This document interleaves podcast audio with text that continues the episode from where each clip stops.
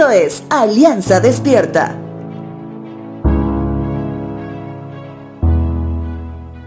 Hoy nuevamente te hablaré del Dios cultural que tenemos en nuestra amada Latinoamérica.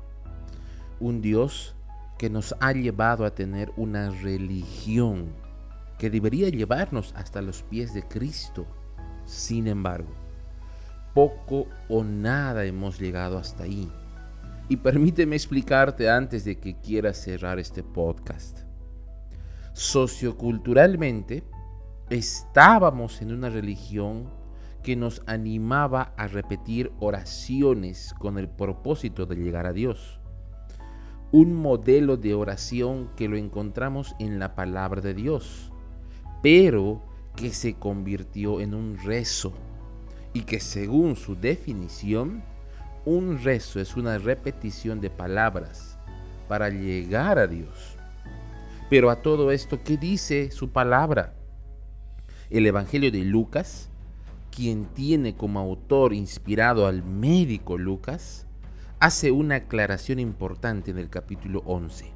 Él menciona que los discípulos de Jesús le habían pedido ser enseñados cómo deberían hablar con Dios, ya que la oración, bíblicamente hablando, es hablar con Dios, y que dicho sea de paso descarta una solicitud de los apóstoles de aprender un rezo. Nuestro Señor Jesús enseña un modelo de oración que él tenía y aplicaba siempre que se alejaba del grupo para orar a solas. Y reitero, modelo de oración, mas no un rezo. Sin embargo, el relato de Lucas no termina ahí. Él menciona que Jesús les enseñaba la actitud que deben tener para hablar con Dios y les cuenta esta historia.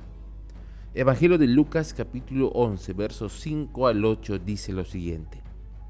Luego utilizó la siguiente historia para enseñarles más acerca de la oración. Supongan que uno de ustedes va a la casa de un amigo a medianoche para pedirle que le preste tres panes. Le dices, acaba de llegar de visita un amigo mío y no tengo nada para darle de comer. Supongan que ese amigo grita desde el dormitorio, no me molestes, la puerta ya está cerrada y mi familia y yo estamos acostados, no puedo ayudarte. Les digo que aunque no lo haga por amistad, si sigues tocando a la puerta el tiempo suficiente, Él se levantará y te dará lo que necesitas, debido a tu audaz insistencia. Te hago una pregunta hasta aquí. ¿Qué tiene de audaz una repetición? Bueno, creo que comprendes a lo que me refiero. Si la oración es hablar con Dios, la palabra te anima a que no dejes de hacerlo. Y la repetición yace no en las palabras, sino en que no dejes de orar. Vuélvete un orador audaz. Saluda a Dios, dile buenos días, buenas tardes, buenas noches Exprésale tu amor, tu agradecimiento y tus peticiones. Despídete de Él con mucho cariño, no sin antes decirle que pronto, muy pronto, volverás a hablar con Él.